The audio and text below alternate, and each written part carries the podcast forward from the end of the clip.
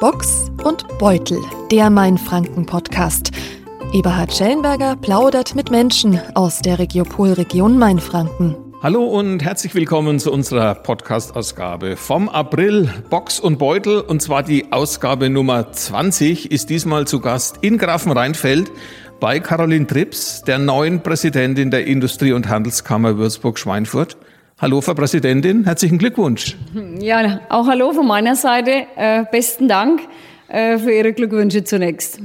Erschrecken Sie noch bei Präsidentin und gucken hinter sich oder haben Sie schon so verinnerlicht? Ach nö, also ich muss sagen, man gewöhnt sich da relativ schnell dran, weil es natürlich auch in ist. Da gibt's nicht viele außenrum. Meistens bin ich mit Männern unterwegs. Nee, es ist äh, durchaus angekommen. Die erste Frau in der 180-jährigen Geschichte der IHK Würzburg-Schweinfurt. Also das überrascht schon. Warum hat es so lange gedauert? Ah, ich glaube, das kommt einfach aus der Geschichte heraus, dass früher einfach die Männer solche Positionen begleitet haben. Aber da sind wir natürlich in einem stetigen Wandel. Und ich glaube, das war jetzt einfach ein Zufall gewesen. Ich bin schon lange äh, Mitglied im Präsidium und es war jetzt an der Zeit, es passt in die Zeit und somit hat man beide Dinge zusammengenommen und ich wurde gefragt und äh, bin dann natürlich auch vorbereitet worden und dann wählt, wird man natürlich selbstverständlich erstmal gewählt und ja, dann habe ich das Votum der Vollversammlungsmitglieder erhalten, worüber ich mich sehr gefreut habe. Es gibt ja in Unterfranken zwei IHKs, also auch noch die IHK Aschaffenburg. Da ist auch eine Frau am Ruder, ne? Ja, da ist auch eine Frau am Ruder. Ich kenne sie auch in der Zwischenzeit. Ist natürlich schon ein Zufall und ja, gute Aktion, dass äh, Mainfranken oder Unterfranken jetzt von zwei Präsidentinnen geführt wird. Ist eine tolle Sache. Ich bin nicht allein nach Grafenrheinfeld gekommen. Mit mir Osa Pettersen, die Geschäftsführerin der Region Mainfranken GmbH. Wir wollen jetzt dann gleich gemeinsam über die Regiopolregion Mainfranken sprechen, über die Chancen, die Herausforderungen, die Ziele, die Zukunft. Caroline Trips, nehme ich an, Frau Pettersen, die kennen Sie schon lange lange, oder? Ja, wir haben eine langjährige gute Zusammenarbeit natürlich innerhalb äh, des Rats der Region. Der äh, ist ein mainfränkisches Gremium, wo wir auch über wichtige Leitprojekte äh, sprechen und ja so die strategische Zielrichtung ähm, festlegen für für die Regipole-Region. Können Sie Frau Trips mal ein bisschen charakterisieren aus Ihrer Sicht? Sehr, sehr willensstark und sehr energisch, sehr engagiert. Und äh, ich freue mich jetzt auch riesig, dass Frau Trips äh, an der Spitze der IHK steht und auf die künftige Zusammenarbeit dann in dieser neuen Rolle. Mit dieser Charakteristik können Sie leben. Oh, sehr gut. Ich glaube, das trifft ja. Ich bin manchmal schon ein wenig erschrocken, äh, aber äh, es ist schon so, ja. Ich bin sehr zielstrebig Vielleicht manchmal ein bisschen wenig diplomatisch, aber ja, ich versuche meine Dinge umzusetzen und ich glaube, äh, sie hat es ganz gut beschrieben.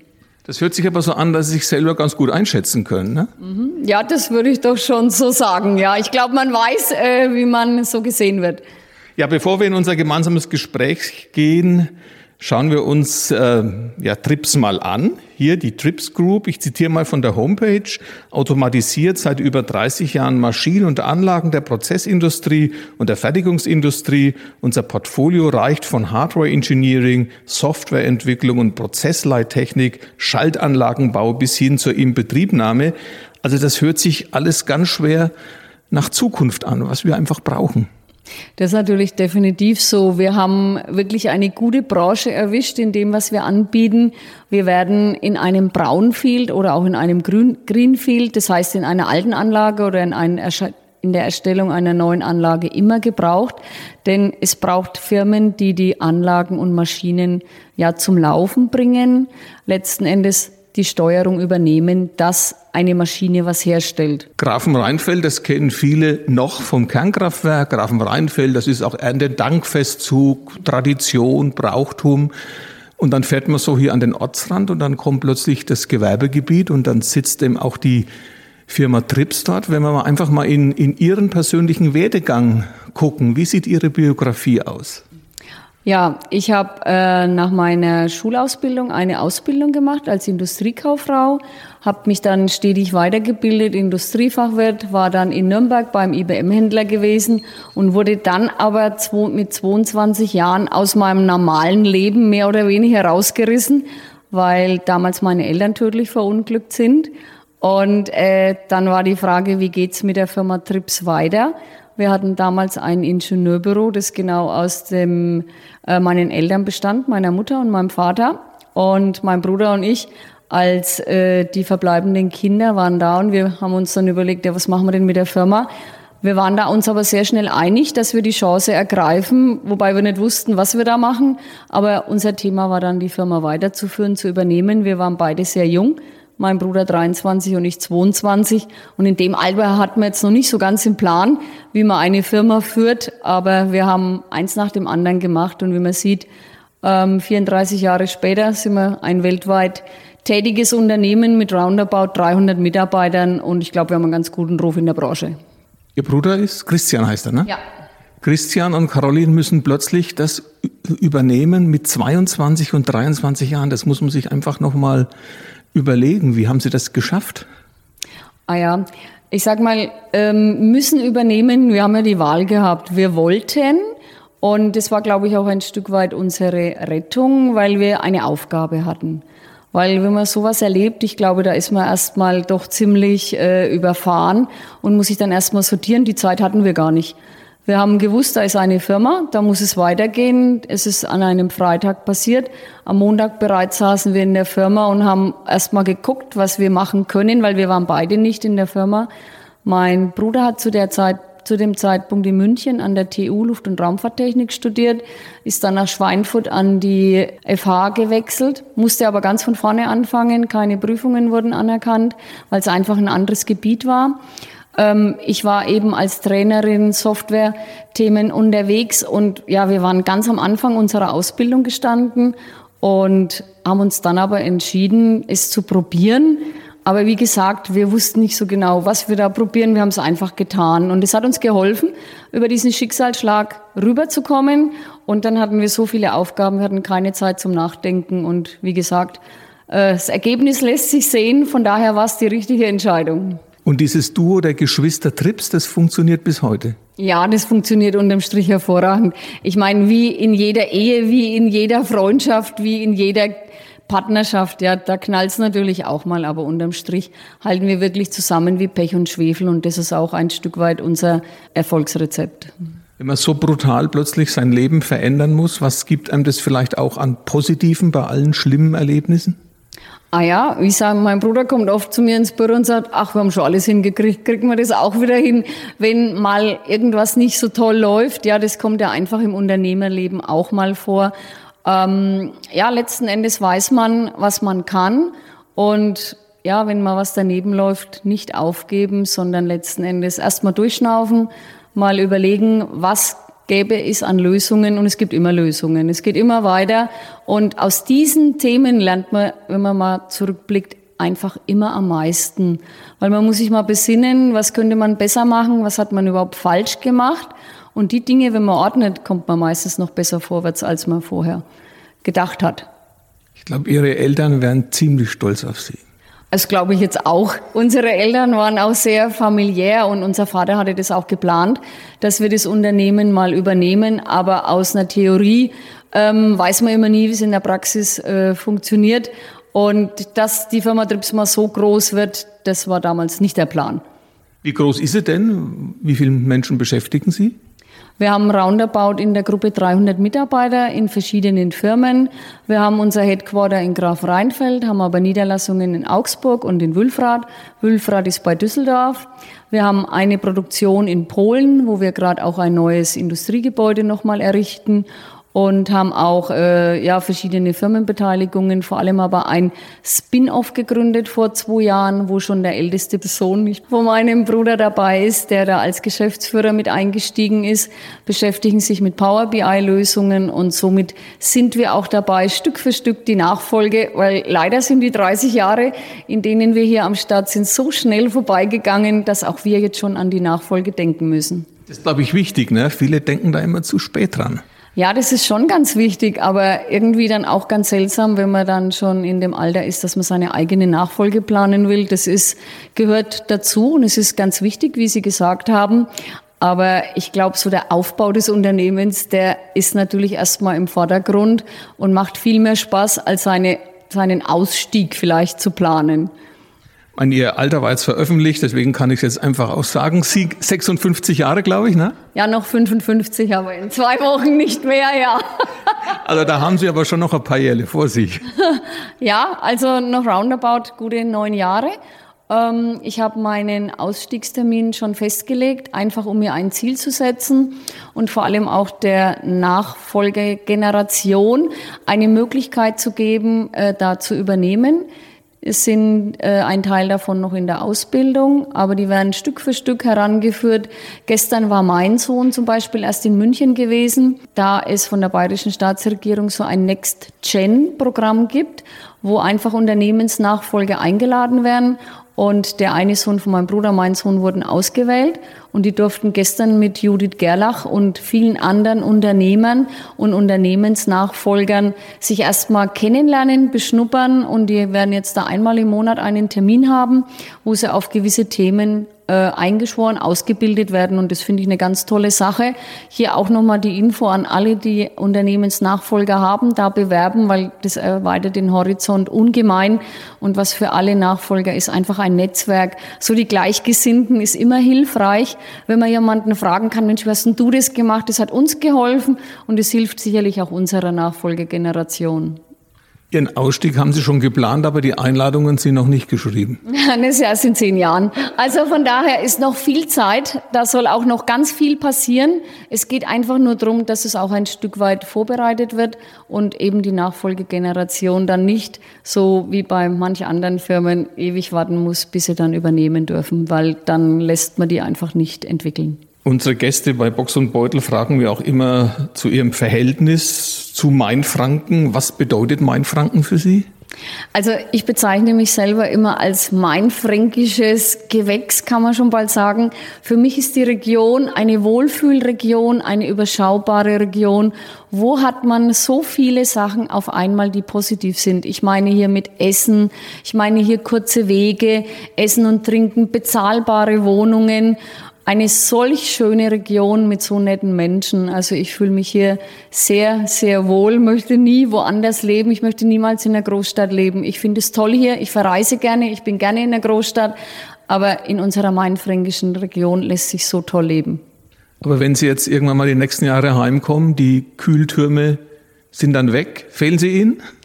Naja, da wäre jetzt, äh, das wäre jetzt verpönt, wenn ich sagen würde, das ist, würde mir fehlen. Also die fehlen uns sicherlich hier nicht. Wir sind einfach damit groß geworden, hat uns nicht gestört, ähm, aber es ist auch nicht schlimm, wenn sie nicht mehr da sind. Wo ist Ihr Lieblingsort hier in Mainfranken? Ah, ich, wir fahren sehr gerne in die Sommeracher Weingegend natürlich am Wochenende zum Spazierengehen, zum Weintrinken, zum Essen.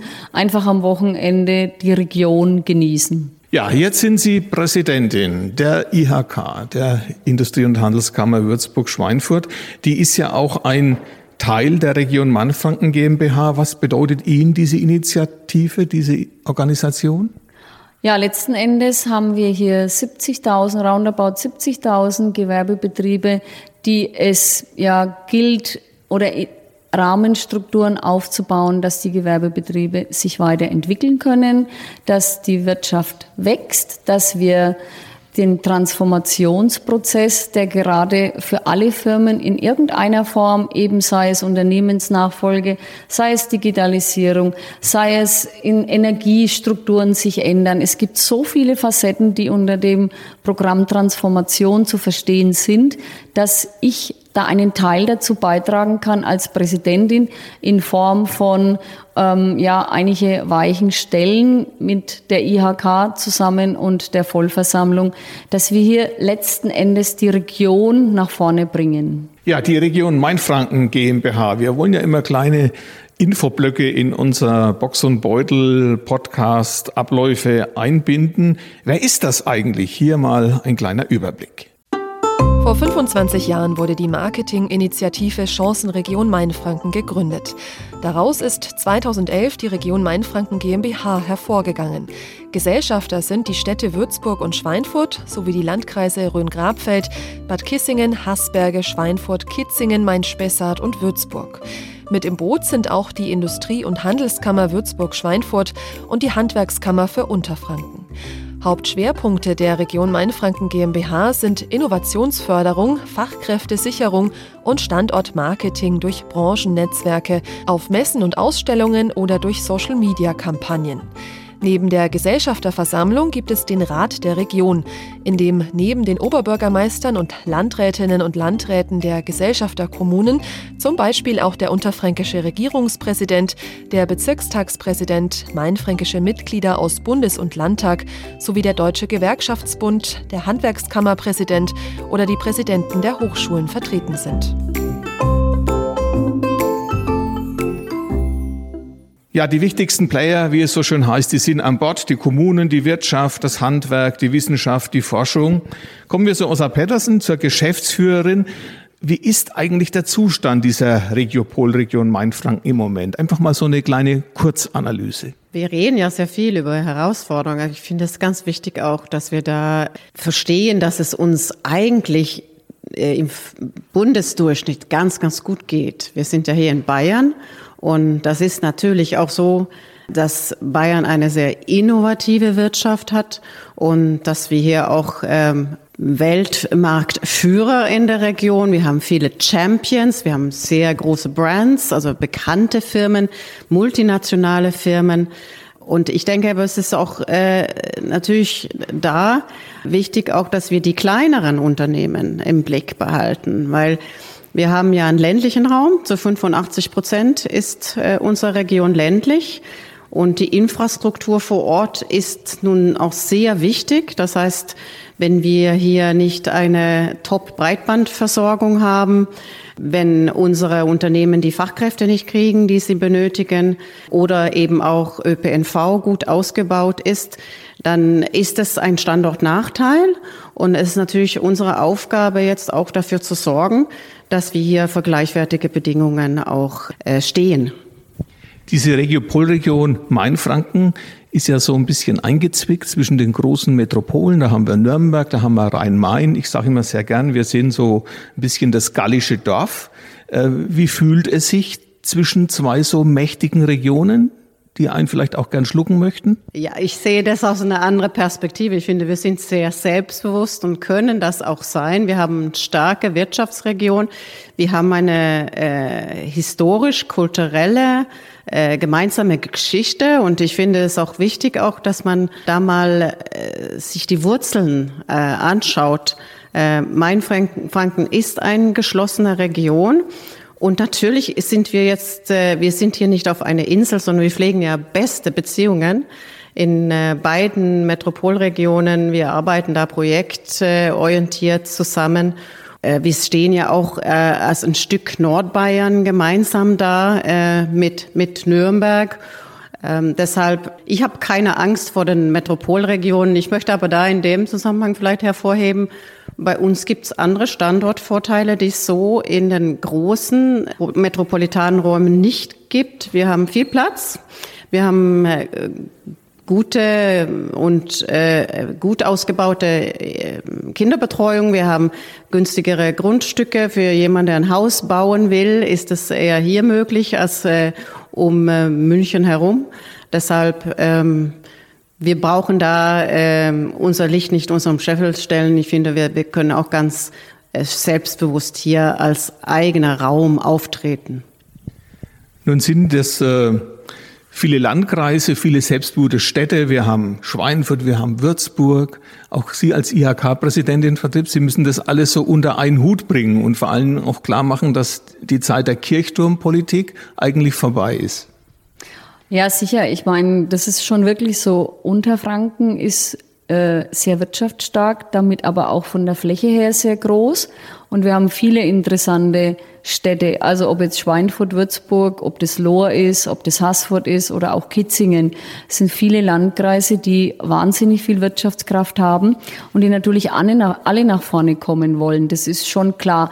Aber dafür ist ja auch ein Stück weit die Mainfranken GmbH da, um einfach gemeinschaftliche Konzepte zu finden. Und jede Region hat, wie man immer wieder feststellt, auch ihren eigenen Schwerpunkt. Wenn man jetzt mal Bad Kissingen sieht mit der Medizin, wenn man äh, Bad Neustadt sieht mit der E-Mobility, wenn man Haßfurt sieht mit der Kunststofftechnik, dann sieht man schon auch obwohl es sehr viele sind und jeder äh, natürlich was bei sich entwickeln möchte, kriegen wir doch gemeinschaftlich auch Themen auf die Reihe. Ist ja auch die Kunst, Frau Petersen, dass sich da keiner benachteiligt fühlt ne? von diesen ganzen genannten Regionen oder Landkreisen. Ja, natürlich. Äh, das ist auch eine schöne Aufgabe zu vermitteln und gemeinsame Interessen zu definieren. Ähm, es ist natürlich so, dass wir für alle einen Nutzen erbringen müssen. Also wir dürfen natürlich jetzt nicht äh, jemand favorisieren, eine Region oder beziehungsweise die Städte im Blick haben und die ländliche Landkreise dann vernachlässigen, sondern eine gewisse Ausgewogenheit ist sehr wichtig. Und was auch interessant ist bei unserer Kooperation, ist ja nicht nur eine Stadt-Land-Kooperation, sondern das ist ja auch eine Kooperation zwischen den Gebietskörperschaften mit den Kammern zusammen. Und das unterscheidet uns auch so ein bisschen von anderen Regionalinitiativen, wenn man sich das bundesweit anschaut, sind nicht so oft die Kammer dabei. Und da, das finde ich wirklich ganz toll auch, dass die Kammer hier äh, mit anpacken und dass wir gemeinsame Sachen machen. Und wir können auch in den Gremien der Region Mainfranken GmbH ähm, über diese Zusammenarbeit sprechen. Wir können eine strategische Agenda äh, für die Region dann auch äh, gemeinsam festlegen. Sie waren ja lang schon Vizepräsidentin, also kennen Sie ja schon Ihr Gebiet, das Sie jetzt als Präsidentin unter sich in Anführungszeichen haben, ganz gut. Es gibt ja schon mal die unterschiedlichen Mentalitäten. Wie bringt man die zusammen? Den Schweinfurter, den Würzburger, den Röner, den Steigerwälder, den Spessarter, den Menschen aus den Haßbergen. Das sind schon unterschiedliche Mentalitäten, oder? Das ist in der Tat eine gute Frage. Also ich muss sagen, ähm, so wahnsinnig unterschiedlich sind die Menschen in Unterfranken jetzt nicht. Vielleicht macht so ein bisschen der Dialekt dann aus, wenn man von der Rhön nach Spessart, aber ansonsten finde ich eigentlich in Mainfranken eines ganz bezeichnend, dass man schon interessiert ist, dass die Region gemeinschaftlich nach vorne kommt. Und da gibt es immer wieder Projekte, wo man gemeinsam anpackt und dann eben auch wieder ein Projekt, was speziell jetzt in einem Kreis einfach hinpasst, weil die Faktoren dort einfach optimal sind, die entsprechenden Fachkräfte dort sind. Also alles in allem, ähm, wie die Frau Peterson auch gerade schon zum Ausdruck gebracht hat, man findet Themen, dass keiner benachteiligt wird und die Projekte werden dort installiert, wo es einfach sinnig ist, aber dann auch in gemeinschaftlicher Absprache. Sind Sie eine unterschiedliche Mentalität in den verschiedenen Gegenden? Nein, das kann ich so nicht behaupten. Ich glaube, ich habe ja auch einen ganz anderen Blick äh, darauf, weil ich ja nicht von hier bin.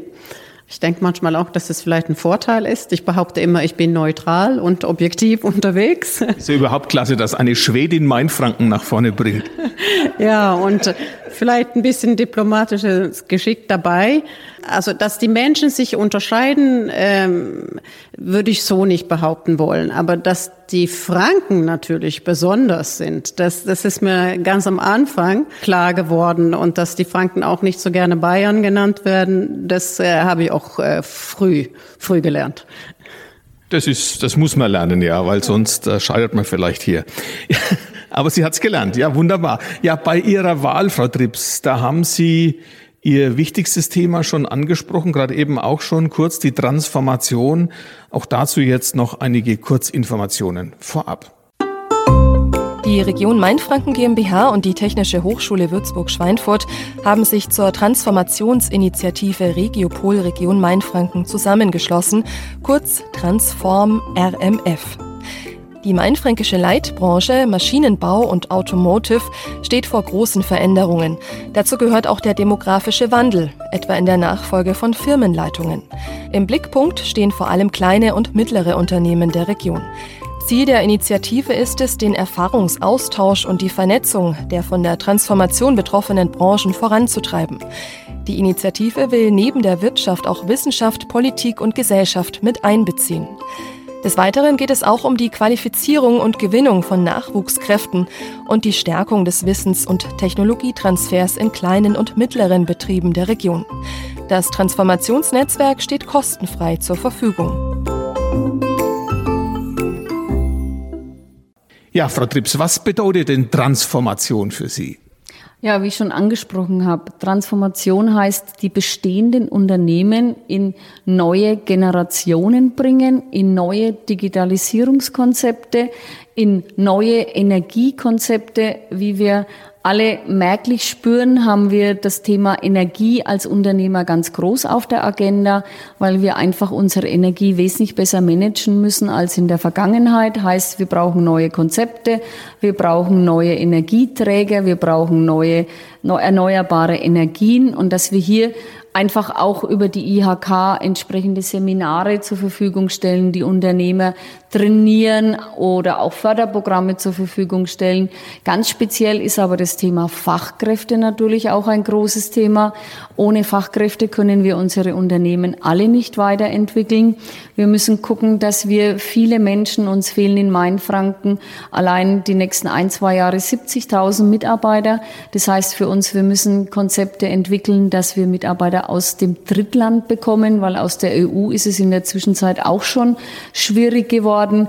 Wir müssen aber auch in der Region nicht nur aus dem Drittland Leute holen, wir müssen auch schauen, dass wir sehr viel in Ausbildung und Weiterbildung investieren. Da sind wir wieder bei dem Thema Digitalisierung, dass wir überhaupt die Konzepte, die anstehen, die dringenden Aufgaben, die in den bestehenden Unternehmen anstehen, dass sie den Wettbewerb in der Zukunft bestehen können, auch umsetzen können. Denn es fehlen sehr, sehr viele Firmen, die an der Umsetzung Umsetzung mitarbeiten können, um einfach den Prozess auch zu beschleunigen. Wie sieht der Fachkräftemangel bei Ihnen hier konkret in der Firma aus? Haben Sie genügend Leute? Also wir gehen voll in dem Durchschnitt unter. Wir haben genauso wenig Leute wie andere Firmen auch. Wir schaffen es immer wieder, die zu besetzen, aber die Zeit dafür wird, also die Zeitspanne wird wesentlich länger. Wir arbeiten aber auch schon seit ganz, ganz langer Zeit mit äh, Mitarbeitern, Ingenieuren aus dem Drittland. Also seit 2014 sind wir es hier schon gewohnt, mit einem hohen äh, Anteil von Ingenieuren aus Drittländern zu arbeiten. Bei uns ist die Firmensprache durchaus Englisch. Wir sind da, haben da schon eine gewisse Flexibilität an den Tag gelegt oder vielmehr legen müssen, weil wir teilweise die Stellen nicht besetzen konnten aus dem Inland. Ja, und da können Sie auch unterstützen, ne? Ja, wir unterstützen gerne bei der Akquisition von internationale Fachkräfte. Wir haben die ja schon in der Region. Äh, am Campus in Schweinfurt sind schon 1000 internationale Studierende. Die Region Mainfranken GmbH geht mit den Studierenden in mittelständischen Unternehmen. Wir nennen das Career Tour, packen einen Bus voll und fahren hier durch die Region. Dann bekommen sie eine Betriebsbesichtigung, können auch Bewerbungsgespräche führen vor Ort. Und das ist nämlich sehr, sehr wichtig, weil ich glaube, dass viele Studierende auch gar nicht wissen, wie tolle Unternehmen wir in der Region haben. Und das hat Erfolg? Das hat Erfolg. Wenn wir dann auf dem Heimweg fragen, wie viele wollen bleiben, dann sind es so im Durchschnitt neun von zehn, die bleiben wollen. Da ist zumindest der Vorteil, dass die Präsidentin genau weiß, wovon sie redet, aus eigener Erfahrung. Das ist richtig und ich äh, halte hier auch hin und wieder mal einen Vortrag oder spreche auch den Unternehmen Mut zu, denn es ist sicherlich erstmal eine Hürde, ähm, Mitarbeiter aus dem Ausland einzustellen. Aber wenn sie mal da sind und letzten Endes sind es tolle Arbeitskräfte und was mich immer wieder begeistert, ist der Mix von unserer Mannschaft aus Deutschland, wie die die Leute integrieren. Also da kann ich meinen Mitarbeitern einfach immer nur ja besten Dank sagen. Die machen hervorragende Arbeit, dass sie die Menschen mit ja integrieren. Frau Petersen, ähm Transformation, das ist ja das große Thema der Region Mainfranken GmbH ähm, ab diesem Jahr. Vielleicht können Sie es mal kurz umreißen. Wie sieht dieses Projekt aus? Transformations, die Transformationsoffensive Transform RMF ist eine gemeinsame Offensive. Ähm, wir haben ähm, da jetzt schon 18 Monate lang ähm, daran gearbeitet, dass wir dieses Fördergeld in die Region holen. Und zwar kommt es aus dem Konjunkturpaket des Bundes. Wir werden in den nächsten drei Jahren mit 1,5 Millionen Euro gefördert, gerade für Unterstützungsmaßnahmen, ähm, die sich dann an kleine und mittelständische Unternehmen in der Region äh, richten. Und da möchte ich auch mich bei Frau Trips bedanken, weil sie hat sich auch von Anfang an sehr stark dafür eingesetzt und gesagt, äh, das ist jetzt auch äh, eine gute Sache. Wir machen das in Kooperation mit der Technischen Hochschule äh, Würzburg-Schweinfurt. In erster Linie geht es jetzt erstmal darum, eine Bedarfsanalyse zu machen, das heißt mit den Unternehmen zu sprechen wir haben eine große Umfrage gemacht. Ähm, wir werden auch zu den Unternehmen gehen und sie interviewen. Und was sind das für Unterstützungsmaßnahmen? Ja, es sind vor allem auch Weiterbildungsmodule. Wir haben eine Belegschaft im Kompetenzfeld Maschinenbau und Automotiv, die, die, wo das Durchschnittsalter recht hoch ist. Und es geht ja nicht nur immer darum, neue Fachkräfte nach Mainfranken zu holen, sondern auch die bestehende Fachkräfte hier weiterzubilden, damit die auch fit für den Wandel sind. Ähm, das ist also eine Säule in dem Programm äh, Qualifizierung, aber auch das Thema Technologietransfer. Und da kommt auch wieder die Technische Hochschule mit ins Spiel. Wir werden ähm, mit einem Transformationsmobil durch die Region fahren, wo wir auch Demonstratoren dabei haben, um zu zeigen, wie sehen auch KI-Anwendungen in der Praxis aus. Und so ein bisschen auch die Barrieren oder die Ängste bei kleineren Unternehmen äh, abzubauen, äh, sich mit der neuen Technologie äh, zu beschäftigen. Sie sind ja auch außerhalb von Mainfranken unterwegs und machen auf sich aufmerksam. Wie sind da eigentlich die Reaktionen? Hat da Mainfranken einen besonderen Weg oder machen Sie das, was alle anderen auch machen, nämlich für sich zu werben? Ja, klar, wenn wir auf Jobmessen gehen, dann stellen wir ja oft fest, das sind Unternehmen, die für sich werben, Arbeitgeber, die dort ausstellen. Aber wir sind einige der wenigen Regionen, die selbst einen Stand haben und äh, auch für unsere Arbeitgeber werben dürfen. Wir haben eine äh, Fachkräftekampagne gestartet, gemeinsam mit Mainfränkischen Unternehmen 2016 schon. Mainfranken wie für dich gemacht. Und äh, hier ist es natürlich auch toll, dass wir dann gleich offene Stellen auf den Messen präsentieren können und direkt mit den Bewerbern in Kontakt kommen. Äh, das sind die Jobmessen. Dann sind wir natürlich auch auf Industriemessen. Äh, wir waren jetzt auf die Kunststoffmesse. Wir waren auch auf die SPS-Messe in, in Nürnberg. Da haben wir auch Vertriebs getroffen, die uns besucht hat am Stand. Äh, da ist es natürlich sehr wichtig auch, dass wir als Standort gemeinsam auftreten und zeigen, was für tolle Unternehmen wir haben, aber auch tolle Startups. Äh, das ist eine kostengünstige Möglichkeit für Startups, dann auch auf eine große Industriemesse wie jetzt die SPS Drives oder auch die, die Medica in Düsseldorf aufzutreten. Ja, Klappern gehört zum Handwerk, Trips. Äh, waren wir da vielleicht in den letzten Jahren fast ein bisschen zu zurückhaltend, was diese Region hier angeht, dass wir unser Licht ein bisschen zu sehr unter den Scheffel gestellt haben? Ach, das würde ich jetzt so mal nicht behaupten. Also ich würde sagen, wir haben schon immer eine gute Arbeit gemacht, aber Sie müssen einfach das Verändern der Rahmenbedingungen sehen und es erhöht natürlich den Druck. Und jetzt ist es aber selbstverständlich höchste Zeit, anzugreifen und einfach das Potenzial zu heben, denn wir haben in unserer Region äh, letzten Endes so viele Möglichkeiten, so viel Potenzial.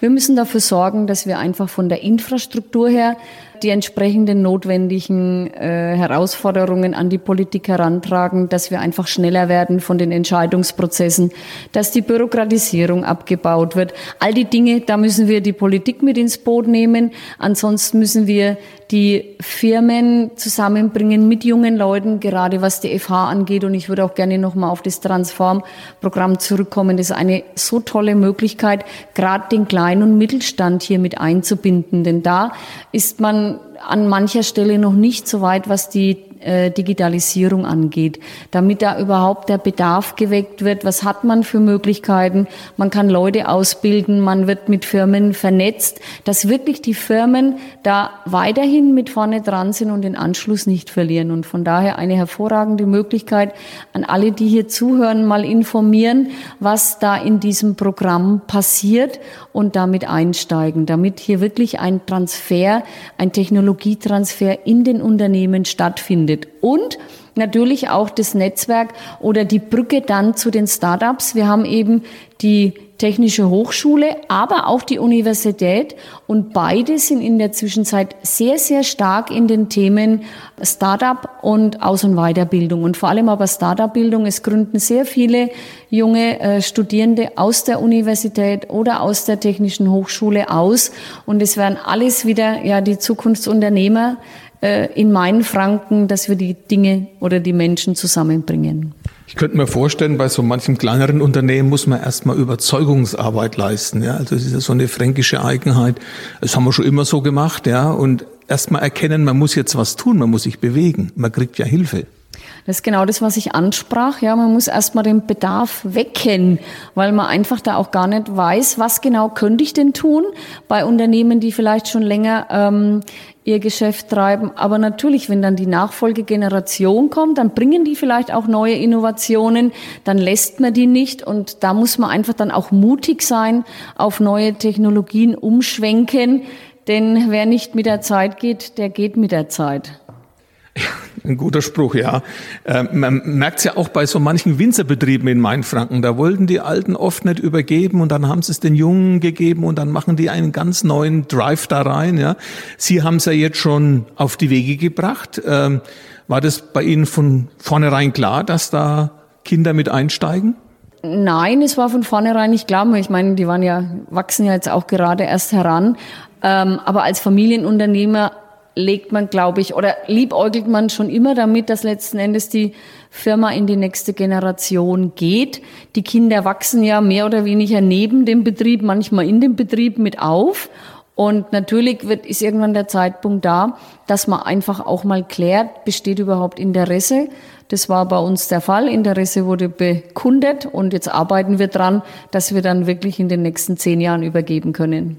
Weil zwingen bringt nichts, ne? Nein, natürlich nicht. Zwingen soll jeder das machen, was ihm am meisten Spaß macht, sonst ist er wirklich, nicht wirklich erfolgreich. Haben Sie völlig recht. Wie haben Sie es geschafft? Waren Sie da das richtige Vorbild? Ich glaube, da gibt's kein Paradelösungskonzept, sondern hat ja alles was mit Motivation im Leben zu tun. Und wenn man mit gutem Beispiel vorangeht und die Kinder mit einbindet und auch hier eben ja für positive Stimmung sorgt und was man alles für Möglichkeiten hat, dass man es einfach transparent darstellt und sie auch vielleicht zu dem einen oder anderen Termin mal mitnimmt, dass man die Firma präsentiert. Ja, und man, man spürt dann, da ist Interesse. Warum soll man das dann nicht in die nächste Generation geben? Aber ich höre es einfach von vielen äh, bekannten Unternehmern, dass sie keine Unternehmensnachfolge haben. Und es ist natürlich auch ähm, eine Möglichkeit für Startups, für Studierende, die vielleicht keine eigene Idee haben, die sich einfach ein Unternehmen anschauen und dies dann übernehmen können. Denn auf äh, drei Unternehmen, da kommen nur zwei Unternehmensnachfolger, eine bleibt immer übrig, somit eine hervorragende Möglichkeit für alle Studierenden. Aber ich spreche immer von Studierenden. Wir haben natürlich ein hervorragendes Handwerk bei uns in der Region. Wir haben also aus allen äh, Schulabgängern Möglichkeiten, dass eine Unternehmensnachfolge stattfindet. Natürlich nicht nur von Studenten. Es gibt ja auch leider oft negative Beispiele, aber manchmal lag es vielleicht auch daran, dass der Chef zu sehr der Patriarch war ne, und hat dann die Kinder nicht hochkommen lassen und dann ist halt schiefgegangen. Natürlich, ich meine, von allem ein bisschen, natürlich spricht es sich auch immer alles sehr leicht. Ähm, wenn man dann abgeben muss, das ist ein Veränderungsprozess, den sowohl die Menschen führen müssen, die das Unternehmen bisher geführt haben, aber auch die, die neu dazukommen. Aber natürlich gilt es irgendwann loszulassen, haben Sie völlig recht, und dann eben Stück für Stück die Verantwortung abzugeben und zu übertragen. Und klar, ich meine, es funktioniert ja im Leben einfach nicht immer alles, hat verschiedene Gründe, kann an der Verantwortung liegen, kann aber auch an der Befähigung von denen liegen, die übernehmen wollen, an der Ausbildung. Also da gibt es natürlich auch viele Möglichkeiten. Aber ich denke einfach, wenn man die Kinder rechtzeitig mit in die Verantwortung nimmt und sie dazu motiviert, sind die Chancen bestimmt ganz gut, auch wenn es nicht immer funktioniert. Ja, Transformation, Veränderungen, äh, viele kann man mitziehen. Es sind aber auch immer welche dabei, die blockieren. Wie sieht's bei diesem Unternehmen aus? Muss man da auch Widerstände brechen? Ja, es ist, glaube ich, weniger das Blockieren als ähm, eher das Ignorieren. Äh, zu denken, das ist jetzt gerade nicht wichtig, weil ich glaube, diese Wirkung kommt zeitversetzt. Wir merken es jetzt bei den großen Unternehmen, dass die ja schon umstellen auf teilweise neue Produkte, teilweise neue Geschäftsmodelle. Und was wir natürlich wollen, ist, dass man sich gegenseitig unterstützt, dass das in der Region auch ein starkes Netzwerk gibt, wo man auch Erfahrungen teilen kann, ähm, dass man voneinander lernt und miteinander lernt. Und das Netzwerk Transform RMF sollte so die Grundlage dafür sein. Wir wollen auch das Wissen, was es schon in der Region gibt, sichtbar machen. Das machen wir auf einer Webplattform. Da gibt es so eine Art Matching-Portal. Das ist ja das normalerweise, was man vom Dating kennt. Aber da geht es tatsächlich darum, Menschen miteinander zu vernetzen. Also man hat einen Steckbrief, ein Profil ähm, über Kompetenzen. Das kann dann ein äh, Professor aus der äh, THWS sein, der in einem besonderen Gebiet schon Projekte durchgeführt hat und gerne mit kleineren Unternehmen auch zusammenarbeiten würde. Es kann aber auch ein Unternehmen sein, der auch einen Geschäftspartner sucht. Und äh, da hilft uns ja auch so eine Webplattform sehr, weil wir nämlich auch feststellen zu den Veranstaltungen, die wir machen, kommen immer die gleichen Unternehmen, die vielleicht auch schon alles richtig machen. Und wir haben deshalb jetzt auch auf diese mobile Lösungen gesetzt, weil wir denken, dann müssen wir halt rausfahren und die Unternehmen besuchen, wenn die Unternehmen auch vielleicht wenig Zeit haben, weil man muss ja auch verstehen im Alltagsgeschäft, dass das schwer ist für diesen strategischen Aufgaben, äh, sich Zeit zu nehmen. Und das wollen wir halt auch damit überbrücken. Durch den Podcast habe ich jetzt ja auch ein bisschen Einblick äh, in die Region Mainfranken GmbH. Wenn man in ihre Geschäftsstelle kommt in der Ludwigstraße, da arbeiten eine Menge junge Leute, ne? die wollen da was voranbringen. Sie haben sich da ein junges Team geholt. Ich habe das Glück, sozusagen, noch äh, tolle Mitarbeiter, Mitarbeiterinnen gefunden zu haben. Wir sind dann jetzt demnächst zu acht. Und äh, ich finde auch, dass es wichtig ist, dass man dann als Fachkraft ähm, hinhört und lernt von den jüngeren Mitarbeitern. Ich habe auch einige Mitarbeiter, die haben Medienmanagement studiert und können ja äh, auch die beherrschen die neuen Medien und da ist auch viel machen lassen dabei. Ähm, ich glaube, da können auch Unternehmen davon profitieren, äh, dass man da auch diese Spezialisten ins Haus holt, aber auch das Wissen, das die Spezialisten haben, dann auch teilt im Unternehmen. Also so eine Art äh, Reversed Mentoring nennt sich das in Fachsprache, wo die älteren Mitarbeiter von den jüngeren lernen und nicht immer umgekehrt. Und das funktioniert oder läuft gerade an? Das müsste meine Mitarbeiter fragen. okay, wir gehen davon aus, dass es gut anläuft. Ja, dieses Präsidentschaftsamt muss man vielleicht mal erklären. Das wechselt ja immer zwischen Region Schweinfurt und Würzburg hin und her. Na, jetzt ist Schweinfurt dran. Ähm, das wechselt nicht nur zwischen Schweinfurt und Würzburg, sondern auch zwischen den Gremialbezirken genau hin und her. Ähm, es ist Würzburg, Schweinfurt, Haßfurt, ähm, die Rhön oder ja eben Main-Spessart. Und da wird dann letzten Endes immer nach vier Jahren abgewechselt. Wie macht man das jetzt, wenn man hier einen anstrengenden professionellen Job hat und jetzt noch ein Ehrenamt? Ich meine, Sie sind jetzt gerade erst so am sich reingewöhnen, nehme ich an, aber Sie haben sich wie bestimmten Plan gemacht? Ja, natürlich. Ich meine, man weiß so ungefähr, was einen erwartet. Ähm, letzten Endes ähm, ist man am Unternehmen ja als Unternehmer ja immer am Organisieren. Und so habe ich das auch ein Stück weit bei mir im Unternehmen organisiert, dass ich ein Stück Freiraum bekomme, dass ich mich um diese ehrenamtlichen Tätigkeiten kümmern kann und natürlich auch will. Denn ich bin hier angetreten, um viele Dinge in der Region zu bewegen, sei es auch zusammen mit der Mainfranken GmbH, aber dass wir vor allem als IHK hier nach außen hin eine ähm, ja, Wirkung, eine Außenwirkung haben, dass die Unternehmen spüren, was sie alles für ein Serviceangebot in der IHK haben können. Die IHK kümmert sich um die Weiterbildung, um die Aus- und Weiterbildung. Die IHK ist für die Außenwirtschaft da. Äh, gerade wenn wir jetzt mal dabei bleiben, auch was äh, ebenso die Anwerbung von Mitarbeitern aus dem Ausland da ist, da kann ruhig mal unterstützt werden.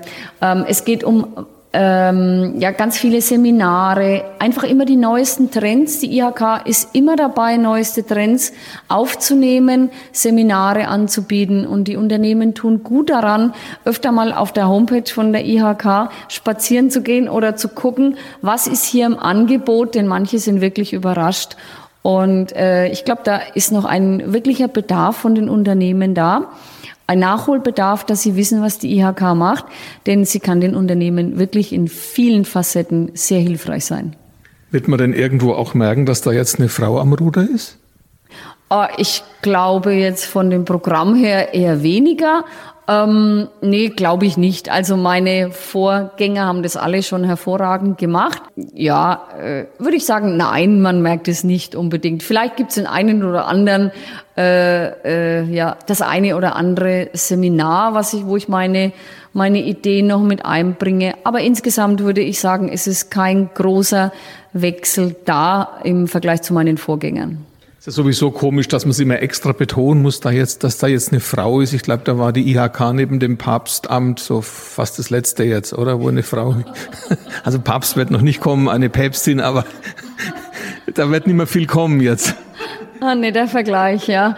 Nee, der Vergleich. Nein, also nochmal, ich glaube einfach, es sollte sich eh immer automatisch ergeben.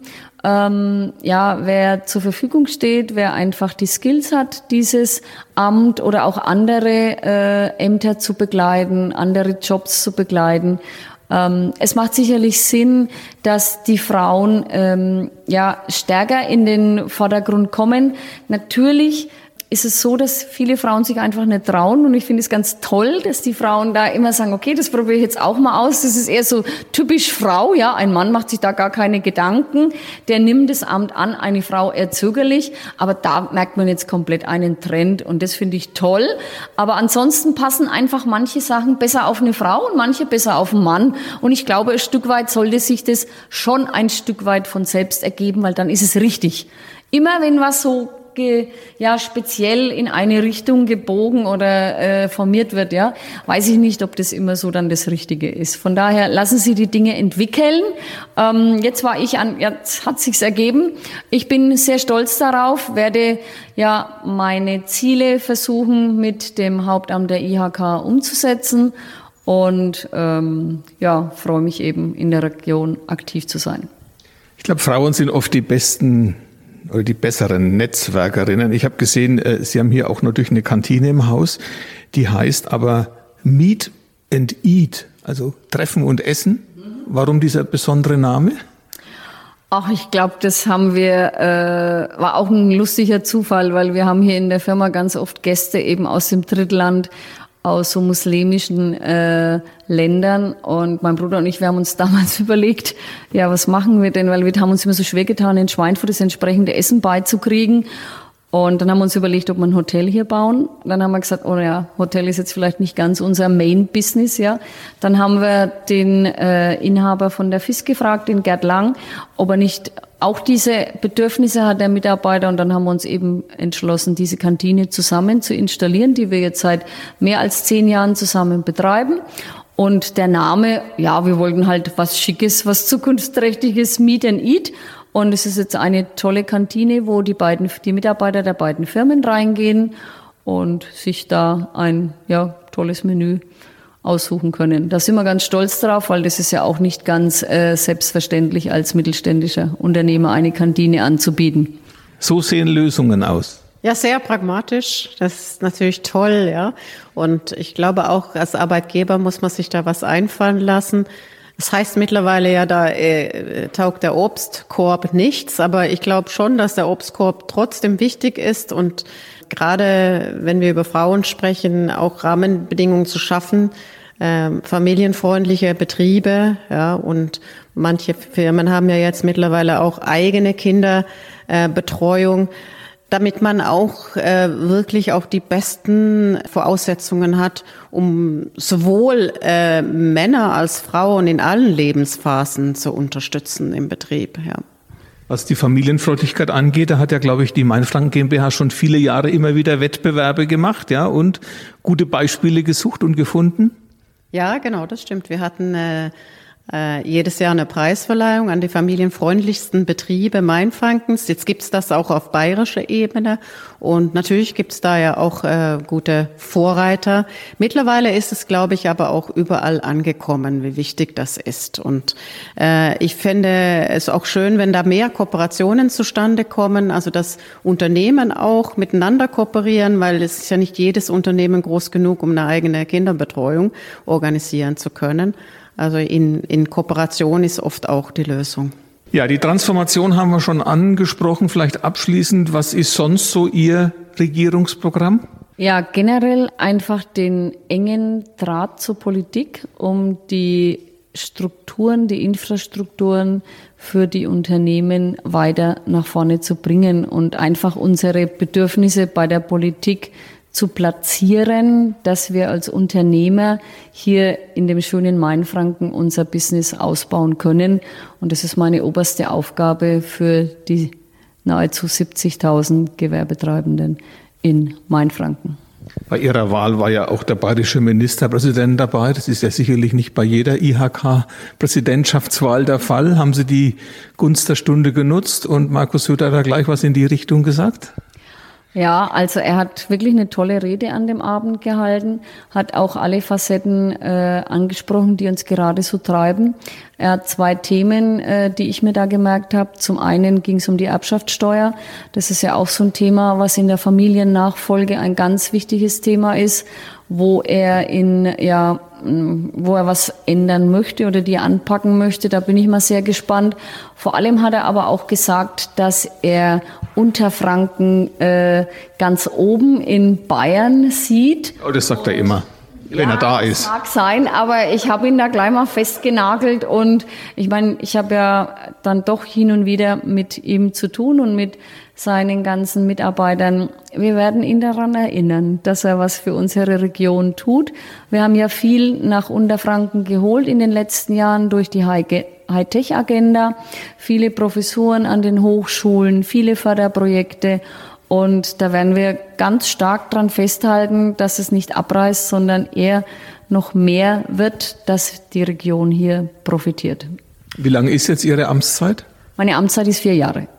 Und wo, wo soll Mainfranken am Ende stehen? Was haben Sie so für eine Vision? Dass die Unternehmen ähm, ihr Business erfolgreich ausbauen können und mit ihren Ergebnissen zufrieden sind, dass sie eine gute Infrastruktur haben, dass sie gut telefonieren können, das ist ganz wichtig, bezahlbare Energie haben und vor allem Mitarbeiter haben, die da sind, entsprechend Fachkräfte zur Verfügung stehen, dass man eben sein Business ausbauen kann. Kaum, dass Sie im Amt waren, mussten Sie ja schon oder durften Sie schon den Jahresbericht äh, vorstellen. So schlecht sah der gar nicht aus, obwohl die Zeiten ja nicht gut sind. Durch Pandemie, auch durch den Ukraine-Krieg. Mainfranken ist doch einigermaßen gut durchgekommen bisher. Ja, wie ich schon in meinem Pressestatement gesagt habe, also es gibt durchaus Licht am Ende des Tunnels. Wir müssen halt alle einfach mal abwarten, wie sich der Krieg oder die geopolitische Lage hier einfach auswirkt. Davon hängt natürlich viel ab. Aber wenn man rückwirkend Corona betrachtet, ich glaube, bis auf wenige Branchen, eben Tourismus und auch die Gastronomie, sind die meisten Firmen doch mehr oder weniger gut aus der Krise, aus der Corona-Krise herausgekommen. Und letzten Endes ähm, muss ich sagen, in unserem Umfeld, jetzt speziell im technischen Umfeld, verspüren wir verstärkt hohe Auftragseingänge, haben dann immer wieder Unterbrechungen durch Supply Chain, also einfach nicht funktionierende Lieferketten.